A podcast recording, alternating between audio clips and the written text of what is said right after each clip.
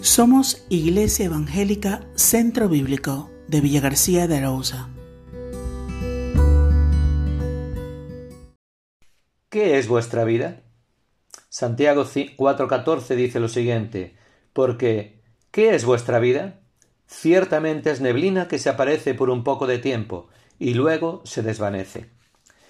Prisas, planes de futuro, agendas apretadas a muy largo plazo, proyectos para mejorar la calidad de vida, luchas por la realización personal, sueños de tierras de provisión.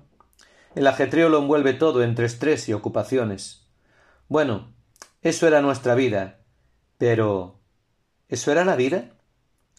Piensa por un momento en la pregunta que plantea Santiago. ¿Qué es vuestra vida? No nos pregunta cómo es nuestra vida, donde responderíamos con nuestras batallas, victorias y fracasos. No pregunta ¿qué haces en tu vida? Donde responderíamos con nuestras ocupaciones, logros, etc.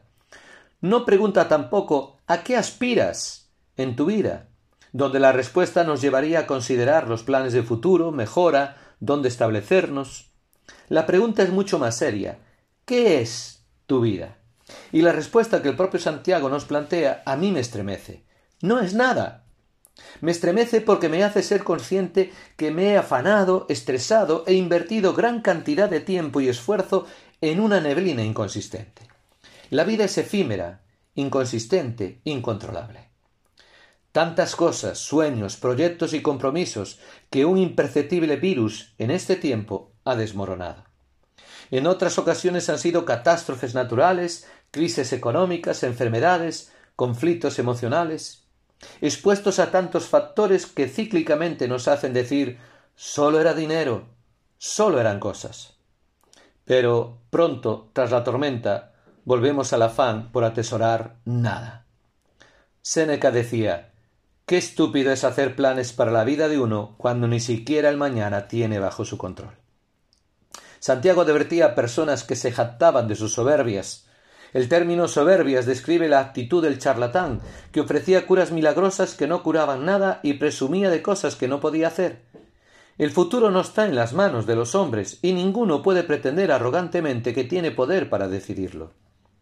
La actitud verdaderamente provechosa no es vivir paralizados por el miedo ante lo incierto del futuro, sino dejarlo todo en las manos de Dios, todos nuestros planes y proyectos, contentos de que no se lleven a cabo si no son la voluntad de Dios.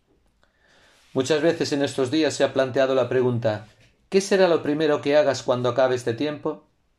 No creo que sea la pregunta correcta, porque volvemos a caer en el error de hacer en lugar de ser.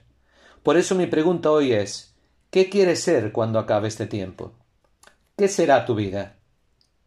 Dios te dice hoy que si confías en Él, si esperas en sus directrices, si crees en la obra del Señor Jesucristo como tu Señor y Salvador, tendrás vida eterna, ya no una neblina efímera, sino vida que perdure para la eternidad.